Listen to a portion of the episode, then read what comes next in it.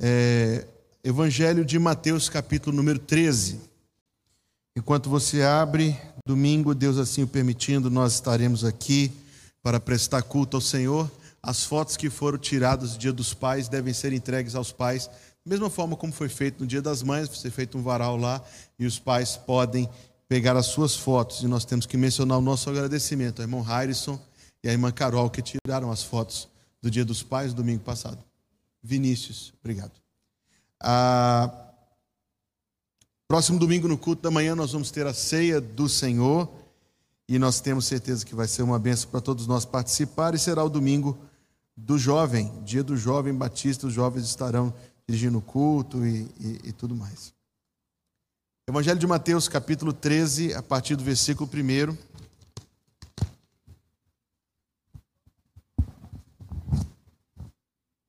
Onde está escrito: Tendo Jesus saído de casa naquele dia, estava sentado junto ao mar, e ajuntou-se muita gente a ele, de sorte que entrando num barco se assentou, e toda a multidão estava em pé na praia.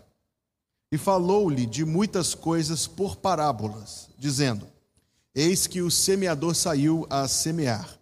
E quando semeava, uma parte da semente caiu junto ao caminho, e vieram as aves e comeram-na e outra parte caiu em pedregais, onde não havia terra bastante. E logo nasceu, porque não tinha terra funda. Verso 7. Mas vindo o sol, queimou-se e secou-se, porque não tinha raiz. E outra caiu entre espinhos, e os espinhos cresceram e sufocaram-na. E outra caiu em boa terra e deu fruto, um a cem, outro a sessenta e outro a trinta. Quem tem ouvidos para ouvir, ouça. E acercando-se dele os discípulos, disseram-lhe: Por que lhes falas por parábolas? Ele respondendo disse-lhes: Porque a vós é dado conhecer os mistérios do reino dos céus, mas a eles não lhes é dado. Porque aquele que tem se dará e terá em abundância, mas aquele que não tem, até aquilo que tem lhe será tirado. Por isso lhes falo por parábolas. Porque eles vendo não veem, e ouvindo não ouvem nem compreendem. E nele se cumpre a profecia de Isaías que diz: Ouvindo ouvireis, mas não compreendereis, e vendo vereis, mas não percebereis. Porque o coração deste povo está endurecido, e ouviram de mau grado com os seus ouvidos, e fecharam seus olhos, para que não vejam com os olhos e ouçam com os ouvidos, e compreendam com o coração e se convertam, e eu os cure. Mas bem-aventurados os vossos olhos porque veem, e os vossos ouvidos, porque ouvem. Porque em verdade vos digo que muitos profetas e justos desejaram ver o que vós vedes e não ouviram, e ouvir o que vós ouvis e não ouviram. Escutai vós, pois, os discípulos, a parábola do semeador. Ouvindo alguém a palavra do reino e não a entendendo, Vem o maligno e arrebata o que foi semeado no seu coração, este é o que foi semeado junto ao caminho. O que foi semeado em pedregais é o que ouve a palavra e logo a recebe com alegria, mas não tem raiz em si mesmo, antes é de pouca duração, e chegada a angústia e a perseguição por causa da palavra, logo se ofende. E o que foi semeado entre espinhos é o que ouve a palavra, mas os cuidados deste mundo e a sedução das riquezas sufocam a palavra e fica infrutífera. Mas o que foi semeado em boa terra é o que ouve e compreende a palavra e dá fruto. E um produz cem, outro sessenta e outro trinta. E o povo de Deus diz: Amém. Muitos sermões que nós ouvimos na parábola do semeador, normalmente leem de versículo 1 a 9 e retomam do 18 até o 23, que é a parábola e a explicação da parábola. Mas fazendo isto, pulando de versículo 10 a 17, você perde, na verdade, o sentido da parábola. Você perde o principal ensinamento que Cristo quis transmitir. Ele está falando, na verdade, na parábola de quatro tipos de solo, mas que se reduzem, se reduzem a somente dois tipos de coração. Existe um coração humano natural E esse coração humano natural, o meu, o seu, será sempre resistente à palavra de Deus de uma ou de outra forma. E existe uma atuação do Espírito Santo sobre o coração, amolecendo, abrindo os caminhos por onde a semente cai na terra. E é isto que faz com que o coração humano receba a Escritura Sagrada. É isto. Há dois tipos de coração para as multidões, e no versículo 15 o Senhor Jesus disse: O coração deste povo está endurecido para eles. Parábolas sem explicação. Claro que Cristo, sendo Deus, é conhecedor do coração humano dos seus ouvintes, é conhecedor das suas intenções, dos seus sentimentos, dos seus propósitos. Cristo conhecia muito bem quem eram aqueles a quem ele estava falando não eram ouvintes verdadeiramente interessados em ouvir a palavra de Deus. Eram pessoas que estavam lá por qualquer razão. Muita gente, diz o versículo 2. Mas muita gente, assim como foi muita gente diante de Pôncio Pilatos gritando crucifica, que seis dias antes estavam na entrada de Jerusalém recebendo o Senhor, muita gente. Aliás, nos quatro evangelhos, especialmente Mateus, você tem uma grande oposição entre multidão e discípulos. Notou isto? Multidão de um lado, discípulos do outro. Uma distinção de quem são aqueles que realmente seguem o Senhor em meio a toda a gente. Aos discípulos, o Senhor Jesus falou: A vós, versículo 11, vos é dado conhecer os mistérios do reino de Deus. Bem-aventurados, versículo 16, os vossos olhos, como eu gosto desses dois versículos, olhos que veem, ouvidos que ouvem, porque muitos profetas e justos desejaram ver e ouvir o que vocês veem e ouvem. Então, a parábola, como eu disse, ela fala de quatro tipos de solo, mas nós veremos, é tudo reduzido a dois tipos de coração: o coração humano natural e a sua reação à palavra de Deus, e o coração em que o Espírito Santo tem exercido esse milagre maravilhoso que faz a palavra de Deus verdadeiramente transformar as nossas vidas. Versículo número 4. Quando semeava, uma parte da semente caiu junto ao caminho, e vieram as aves e a comeram. Versículo 19. Ouvindo alguém a palavra do reino e não a entendendo, vem o maligno e arrebata o que foi semeado no seu coração, e este é o que foi semeado junto ao caminho. Naquele lugar e tempo em que Cristo viveu, não havia asfalto, não preciso dizer isto, mas também por ser uma região muito pobre, nem as estradas romanas de pedra havia, era terra batida, como a gente vê por muitos lugares ainda, era terra batida. E Jesus Cristo vai dizer que o coração, sem esse agir, sem esse agir gracioso de Deus, é como aquela terra dura.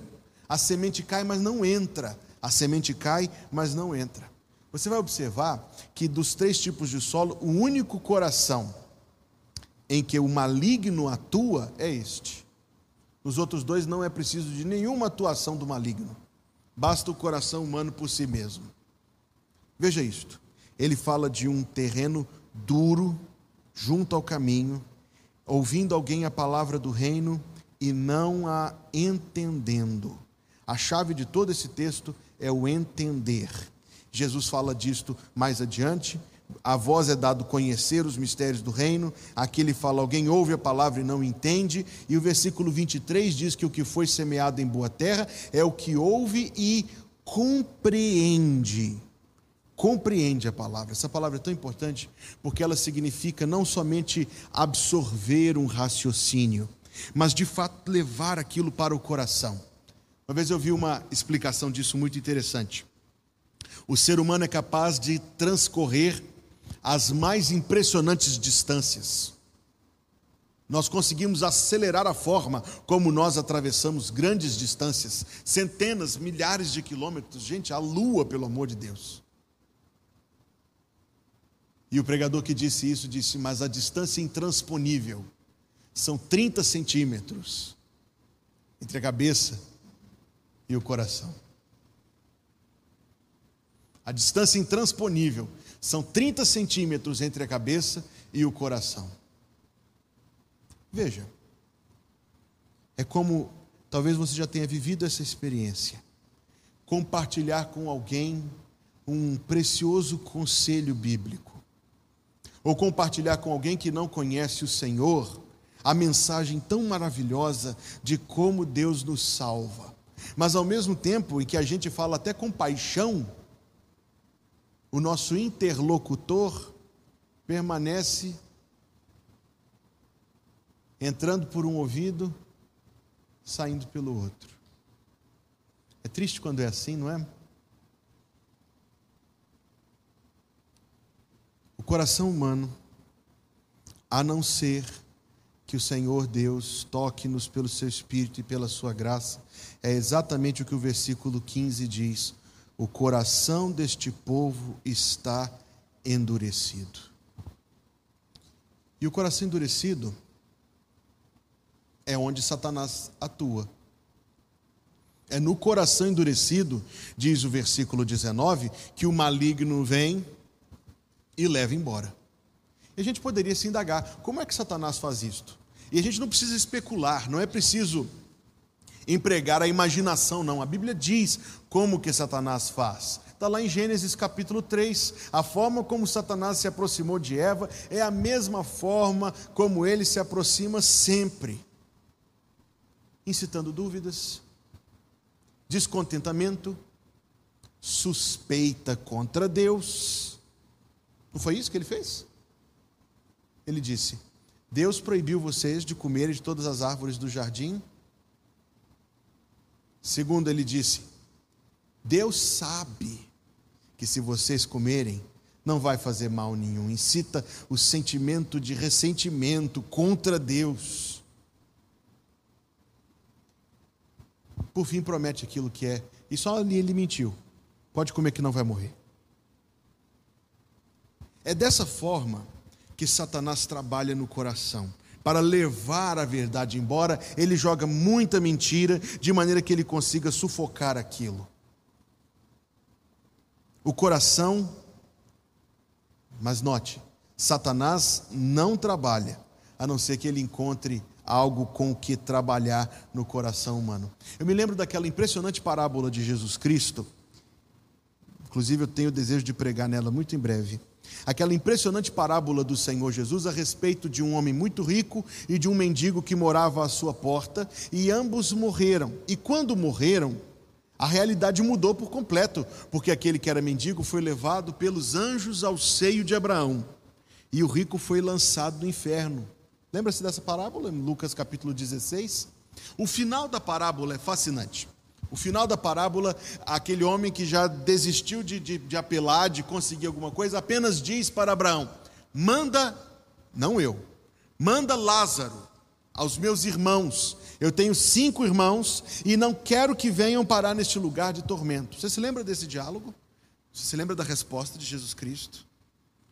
Eles têm a lei e os profetas, que os ouçam. Porque se não ouvirem a lei e os profetas, não crerão, nem mesmo que um dos mortos ressuscite. Isso é para a gente ficar ruminando, mastigando, meditando, refletindo. Trata-se da forma como é duro o nosso coração. E por que ele é duro? O nosso coração é duro porque, ainda que a palavra de Deus nos ofereça bênçãos extraordinárias, como a paz e o perdão dos pecados e a alegria da salvação e a certeza da vida eterna de uma salvação que não se pode perder, ainda que a Bíblia ofereça essas promessas maravilhosas, Deus como nosso protetor, Deus como nosso defensor, Deus como nosso provedor, nós perguntaríamos: quem não quer isso? mas o coração humano rapidamente sabe que há um outro lado. Você sabe que há. Há gloriosas promessas, maravilhosas promessas, a nutrição da nossa fé, o fortalecimento do nosso espírito, mas há exigências. Há exigências de que Cristo domine sobre nós. O coração não quer isso. Há exigências de ter que abrir mão Há exigências de ter que nos conformar à posição servil. O coração não quer isto. O coração é duro como terra batida. Ainda que isso signifique viver fora então de todas essas bênçãos, sim. Há um livro muito interessante chamado Paraíso Perdido, escrito por um grande, um grande gênio da literatura. Uma das frases deste paraíso, que é um diálogo entre Deus e o diabo, Adão e Eva e tudo mais, uma das frases do diabo neste livro é: É melhor reinar no inferno do que servir no céu. É claro que trata-se de um pequeno equívoco, porque em nenhum lugar na Escritura nos é dito que Satanás reina no inferno, não. O inferno foi preparado para o diabo e seus anjos, disse Jesus em Mateus capítulo 24, não como seu domínio, pelo contrário, quem é o rei do inferno? Jesus Cristo. Apocalipse 1,18: Tenho nas mãos as chaves da morte e do. Digam, irmãos, não precisa ter medo, não. Apocalipse 1,18 ele diz: Eu tenho na mão direita as chaves da morte e do inferno. Quem é o rei do inferno? Jesus Cristo. Sonos estranho? Sonos estranho porque, mesmo alunos da Escritura, a nossa alma não a percebe ainda, só na glória perceberá a perfeição santa de Deus e a glória de Deus na sua perfeita justiça.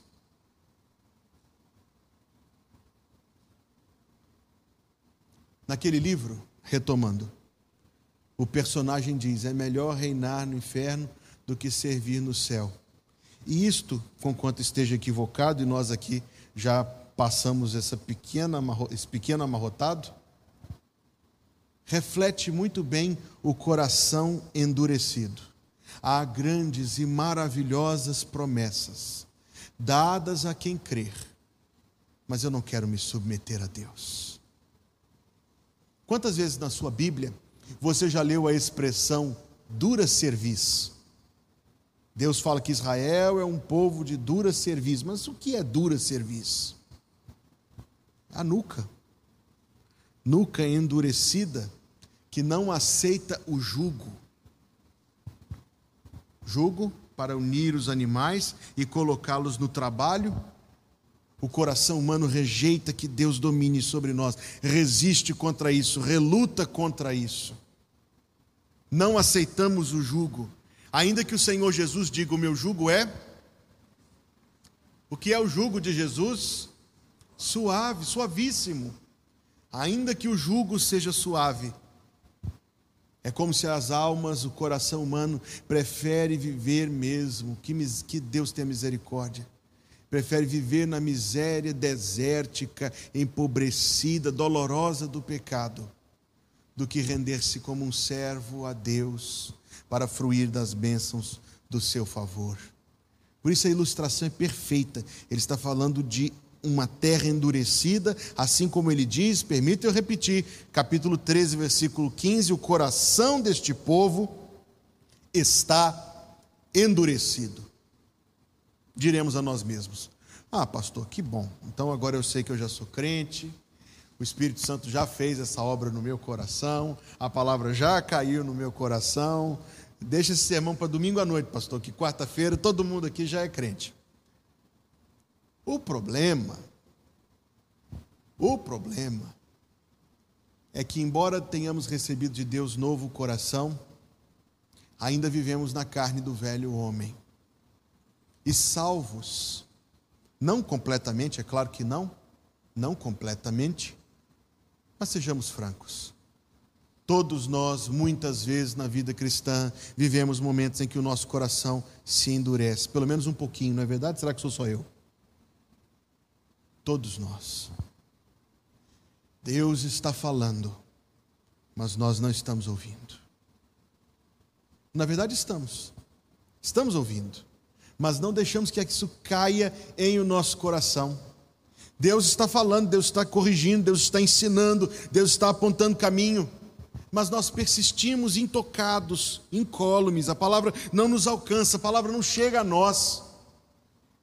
Se isso não for ser terra batida, o que será? E veja só, ao mesmo tempo, de alguma forma, o maligno vem e arrebata Misericórdia. A instrução divina, o conselho, a palavra amorosa do nosso Pai celestial.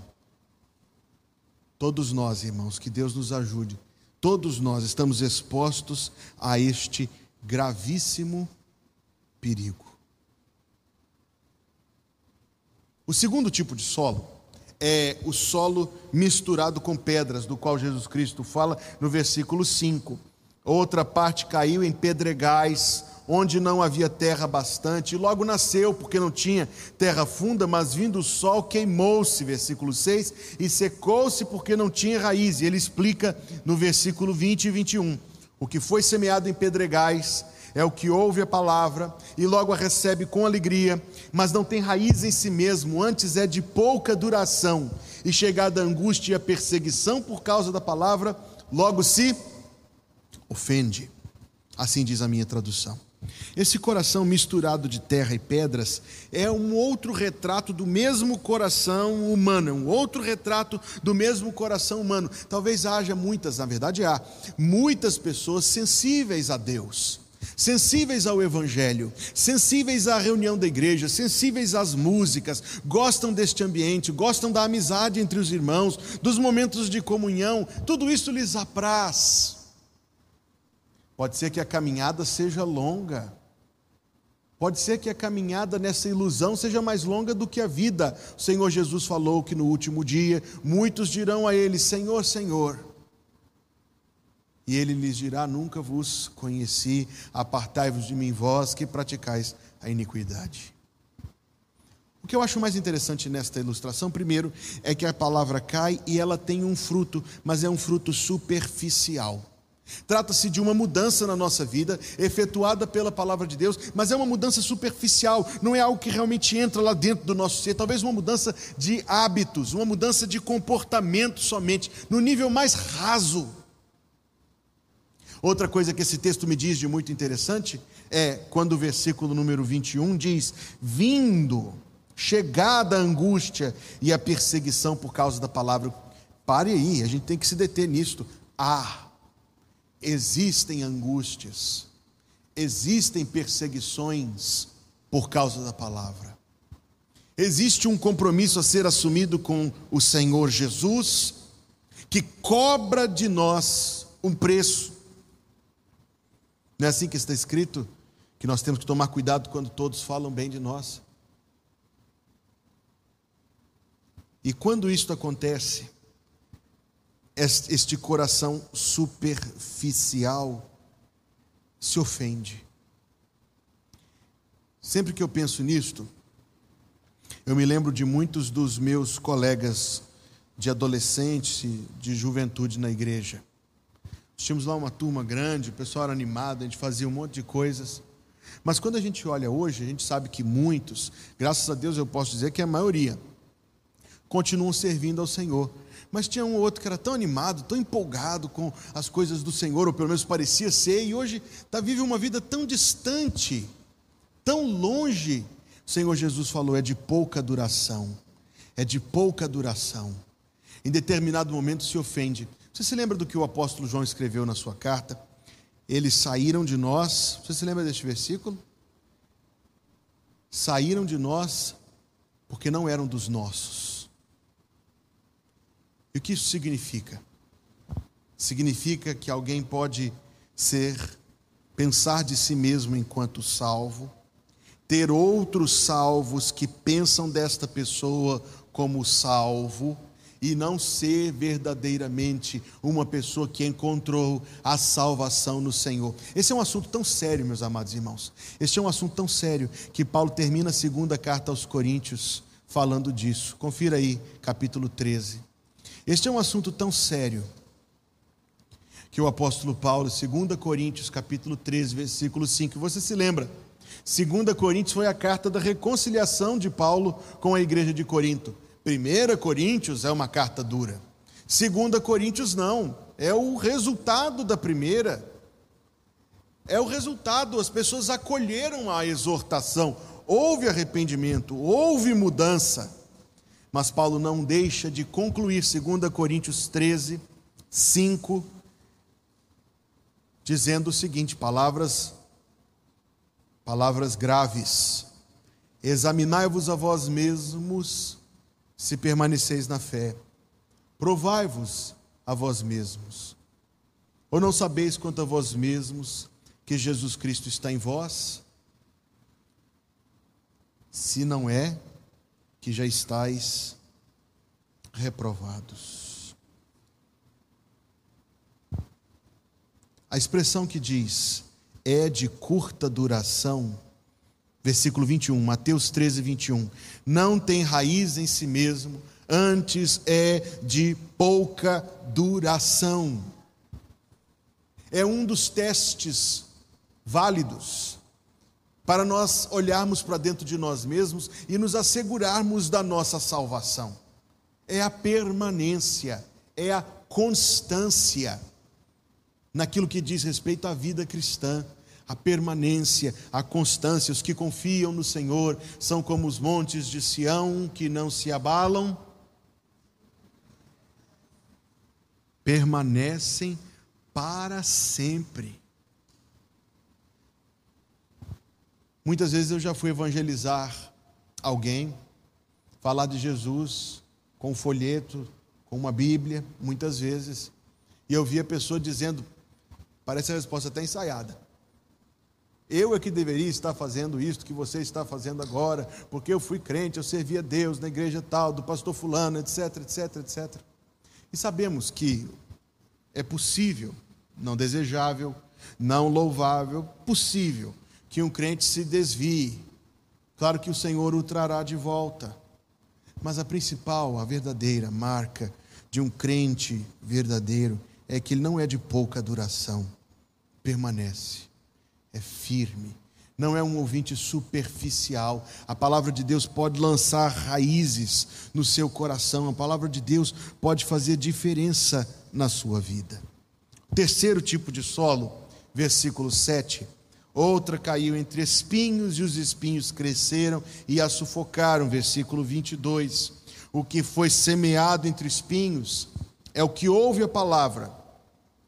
Mas, primeiro, os cuidados deste mundo, segundo, a sedução das riquezas, sufocam a palavra e fica infrutífera.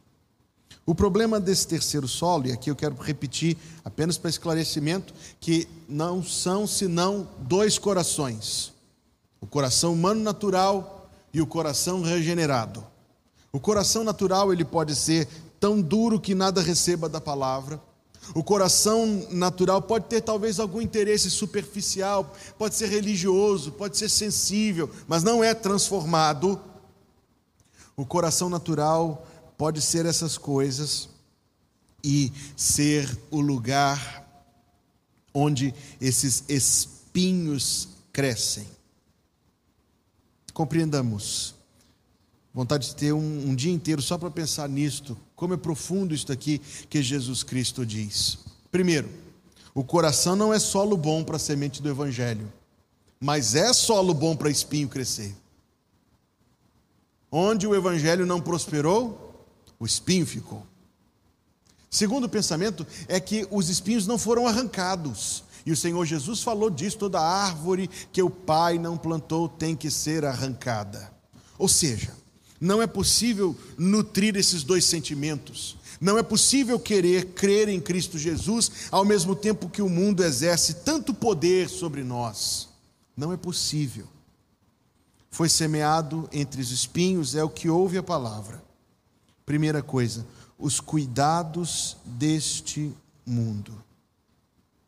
A palavra cuidados, já falamos dela uma quarta-feira, alguns meses atrás, a palavra merina, que também é traduzida como ansiedade, que significa na, em si mesma ter um é como se ter a cabeça dividida, dividida entre a confiança e a preocupação, entre esperar em Deus ou ansiar-se. Isto é a descrição deste coração, os cuidados deste mundo, essa divisão entre confiar em Deus ou angustiar-se. Note que, mesmo que a ansiedade, um mal terrível do nosso tempo, mesmo que a ansiedade seja presente até na vida de salvos, afinal de contas, todos debaixo desse teto aqui sabemos bem o que é esse sentimento. Sabemos que não é, pelo menos não deve ser, com o auxílio do Espírito Santo, a ponto de sufocar a palavra, a ponto de nos fazer abandonar a nossa confiança em Deus. A carta aos Hebreus foi escrita a gente que estava sendo tentada a, abandonar a sua confiança em Deus. Veja o capítulo 10.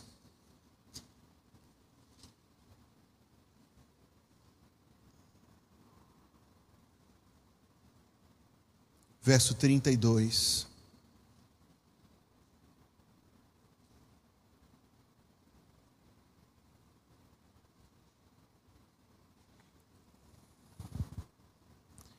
onde está escrito: Lembrai-vos, porém, dos dias passados, em que depois de serdes iluminados, suportastes grande combate de aflições. Em partes, em parte fostes feitos espetáculo, com vitupérios e tribulações, e em partes fostes participantes com os que assim foram tratados. Porque também vos compadecestes das minhas prisões, e com alegria recebestes o roubo dos vossos bens, sabendo que em vós mesmos tendes no céu uma possessão melhor e permanente. Não rejeiteis, pois, a vossa confiança, que tem grande e avultado galardão, porque necessitais de paciência, para que depois de haver desfeito a vontade de Deus, possais alcançar a promessa. Porque ainda um pouquinho de tempo, e o que há de vir virá e não tardará. Mas o justo viverá pela fé. E se alguém se retirar a minha palavra, não tem prazer nele.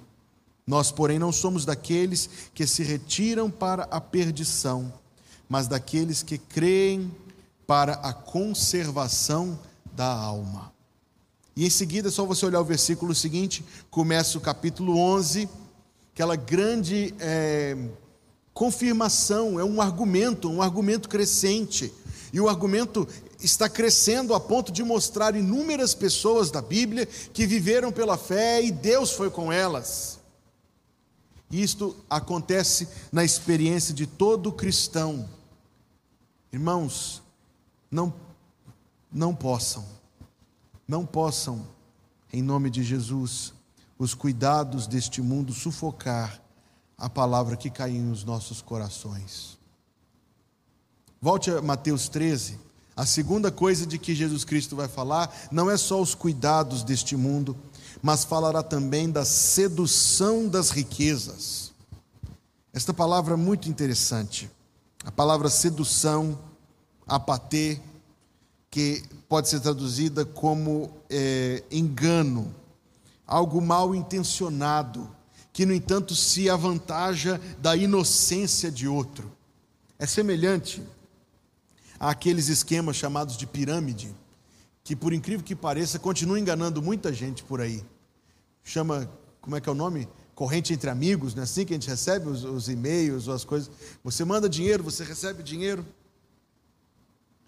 Veja que é uma comparação pueril, eu sei disso, mas parecida com a forma como o mundo ilude os corações, só que é muito mais sério, é muito mais severo, é muito mais arriscado isto aqui a sedução das riquezas, a atração, o fascínio que as posses que as riquezas podem trazer exercem sobre o nosso coração.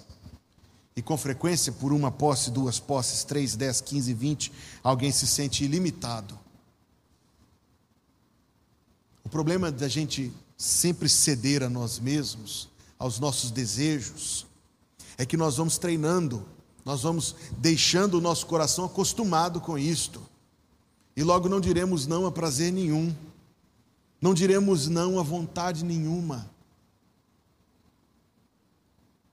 A sedução das riquezas sufoca a palavra.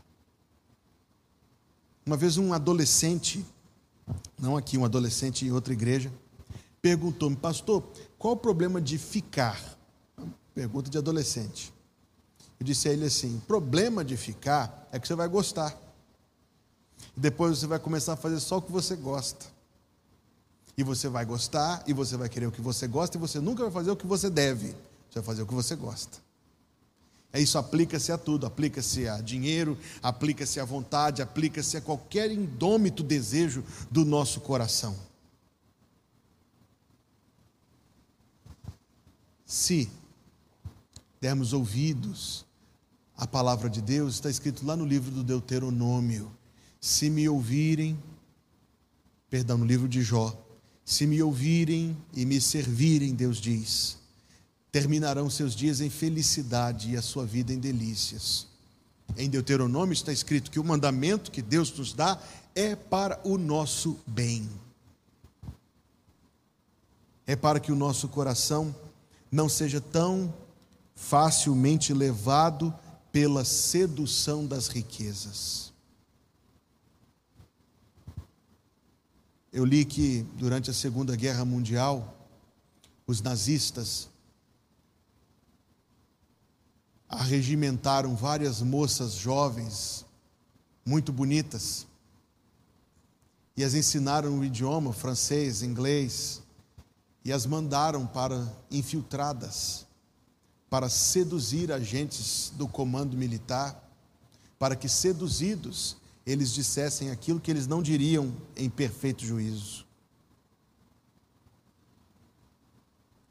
E o inimigo das almas seduz com as suas ofertas. Você lembra do que ele ofereceu ao Senhor no alto do monte? Mostrou-lhe as nações do mundo e toda a sua glória e disse: Tudo isso te darei, porque me foi dado, posso dar a quem eu quiser. E nós estamos falando aqui em termos mais ou menos teóricos, mas sabemos que é verdade. Quantos e quantas vidas deixam o Senhor pela sedução das riquezas. E o Senhor Jesus disse: sufocam a palavra, comprimem, apertam, esganam. Pode ser, eu estou falando que são só dois corações. Coração humano natural, ele é duro, a palavra de Deus fica somente superficial. O coração humano natural é o coração onde os espinhos crescem, os cuidados deste mundo, a desconfiança de Deus, a sedução das riquezas, o amor a este mundo, tudo isso é o meu coração. Mas pode ser também que por essa transformação maravilhosa que Deus faz das nossas vidas, em vez dos espinhos sufocarem a semente da palavra, pode ser também que a semente da palavra prevaleça, cresça, além dos espinhos, abrindo caminho, tirando-os. Esses dias que eu estive com o pastor Tim, e não é possível mencionar, não é, possível mencionar demais a nossa gratidão pelo carinho, pela acolhida que os irmãos lhe deram. Nós sempre conversávamos é, sobre vários assuntos espirituais e ele estava compartilhando comigo, nada de novo, já sabido, mas como edificante lembrar, da vida de uma grande serva do Senhor do passado, e seu nome era Francis Crosby. Francis Crosby, autor de muitos e muitos hinos do cantor cristão. Aos cinco anos de idade, por causa de um erro médico, ela ficou cega. Cinco anos de idade, por causa de um erro médico, ela ficou cega. Nós poderíamos imaginar a depressão, a solidão, as perdas, a injustiça. Muitas pessoas terminariam a vida ali e se considerariam ah, até justificadas da, da amargura em seus corações e limitariam suas vidas a isto. Mas ela foi autora de palavras maravilhosas como a Deus demos glória com grande fervor, seu Filho bendito por nós todos deu. A graça concede ao mais vil pecador, abrindo-lhe a porta de entrada no céu. Exultai, exultai, vinde todos louvar a Jesus, Salvador a Jesus, Redentor. A Deus demos glória, por quanto do céu seu Filho bendito por nós todos deu. Ela escreveu: Louvai, louvai Cristo, bom mestre divino, conselhos bons dá ele ao pecador, anunciai as bênçãos maravilhosas concedidas por esse Salvador. Ela escreveu: Vivo feliz, pois sou de Jesus e já desfruto o gozo da luz. Parece-me, pensando assim, que em seu coração não foram os espinhos que sufocaram a palavra, foi o contrário, foi a palavra que fez os espinhos irem embora. Por fim, o coração transformado. A realidade de todos nós é que o nosso coração é terra ruim. Conseguimos entender isto? Esta é a realidade de todos nós. O nosso coração é terra ruim. Mas Deus, bendito seja o seu nome, na sua misericórdia e no seu amor infinito, é capaz de transformar esse coração que é terra tão ruim em terra boa. Versículo 8: Outra caiu em boa terra. E o que acontece quando a semente da palavra cai em boa terra? O versículo diz: deu fruto. É isto que caracteriza um verdadeiro salvo. É isto que identifica a verdadeira salvação. Este é o sinal da transformação de coração. Pois ele diz no versículo 23: o que, se, o que é semeado em boa terra é o que ouve e compreende a palavra, e dá fruto. E um produz cem, outro sessenta, outro trinta. Eu consultei a Bíblia de referências Thompson Thompson ajuntou os versículos por tema. Então, do lado deste versículo está escrito fruto, e eu vou ler a respeito de fruto. Em Mateus 3, 8, João Batista falou de frutos de arrependimento. Lembra-se disto? Frutos de arrependimento. Ele diz: produzir, pois, frutos dignos de arrependimento. Trata-se do que? Trata-se de testemunhar com veracidade que abandonamos o pecado para crer no Senhor. Salmo 97, versículo 10: Vós que amais o Senhor, detestai o mal. Não, não é neutralidade, não é tolerância, não pode ser. Está escrito: detestai o mal. Fruto de arrependimento, em que abandonamos por completo os pecados. Em Gálatas 5, 22 e 23, nós conhecemos, Paulo fala do fruto do Espírito: amor, alegria e paz, bondade, benignidade, longanimidade, mansidão. Faltou um. Antes de, antes de mansidão tem um. Amor, alegria, paz, bondade, benignidade, longanimidade, mansidão e domínio próprio. É isso mesmo. Obrigado. Fala de fruto moral da influência, do agir do Espírito de Deus em os nossos corações. Olhe para si mesmo. Aliás, marido, peça sua esposa, esposa, peça seu marido e diz: Você vê o fruto do Espírito em mim? Pais perguntem aos filhos, perguntem aos pais. Você vê o fruto do Espírito em mim? A gente às vezes passa muita mão na nossa própria cabeça. A esposa é mais verdadeira. Lá em casa é. Em Filipenses capítulo 1, versículo 11, o apóstolo Paulo, o apóstolo Paulo fala de frutos de justiça. Uma vida reta, prumada pela vontade de Deus. Em Colossenses 1, 6, fala do fruto como sendo almas ganhas, outras vidas, pessoas a quem nós anunciamos o Evangelho e elas chegaram ao conhecimento salvador de Cristo pela nossa instrumentalidade. Provérbios 11, versículo 30: O fruto justo, do justo é árvore de vida, e o que ganha almas é sábio. Nós poderíamos falar mais sobre fruto. Vamos ficar nestes: frutos de arrependimento, o fruto do Espírito, o fruto de justiça, o fruto de outras vidas que Deus quis salvar por meio de mim, por meio de você. Agora observe o seguinte: eu disse que o que caracteriza o novo coração, a nova vida é dar fruto. Um produziu quanto? 100. O outro produziu um pouco menos, 60. O outro produziu um pouco menos, 30. É verdade, uns produzem muito, outros produzem menos. Ninguém produz pouco. 30 é bastante, você não acha? 30 é um bom número. Um produz 100, outro produz 60, outro produz 30. Uns produzem mais, outros produzem menos. Mas ninguém produz pouco. Ninguém produz pouco. Devo concluir. A transformação vem de Deus. Ezequiel 36, 26. Tirarei de vós o coração de pedra e vos darei um coração de carne. Este coração, este novo coração, é o coração propício para receber a palavra e a palavra dar fruto. No entanto, irmãos, não deixemos de vigiar sobre o nosso próprio coração. Pois bem, pode ser que a palavra de Deus esteja chegando não mais do que os nossos ouvidos e não ao nosso coração.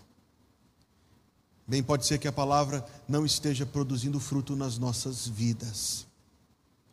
E assim sendo, nós precisamos muito, muito, muito da misericórdia de Deus. Vamos orar e assim nós vamos dar término ao nosso culto esta noite. Senhor, nós queremos te dar graças em nome de Jesus, pois aprove ao Senhor que estivéssemos aqui neste lugar, e aprove a Ti, Senhor Deus, preparar a Tua palavra para o Teu povo. Que nós, Deus, diante desta palavra, sejamos como a terra boa pelo Teu Espírito nas nossas vidas. E dá-nos, ó Deus, sim, graça aos teus olhos, instrução na tua palavra, direção no teu Espírito Santo, para que em nossa vida haja frutos de arrependimento, frutos de justiça, o fruto do teu Espírito, Senhor, para que haja em nós, bendito, misericordioso Deus, o fruto de outras vidas salvas. Ó Deus, sim, para que os teus propósitos em nossa vida se cumpram. Senhor Deus, obrigado. E dizer obrigado é pouco, porque o Senhor transformou os nossos corações e nos levou à fé salvadora em Jesus. Ó oh Deus, louvado seja o teu nome. Mas que pela tua graça nas nossas vidas, nós possamos permanecer, permanecer firmes no Senhor, ó oh Deus, sempre vivendo segundo agrada ao teu coração. E abençoa sim a cada um de nós e toda a tua igreja, para a glória do teu nome santo.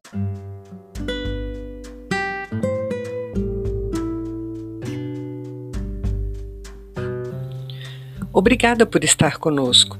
Volte sempre. A Igreja Batista Plenitude tem sempre uma mensagem de Deus para você.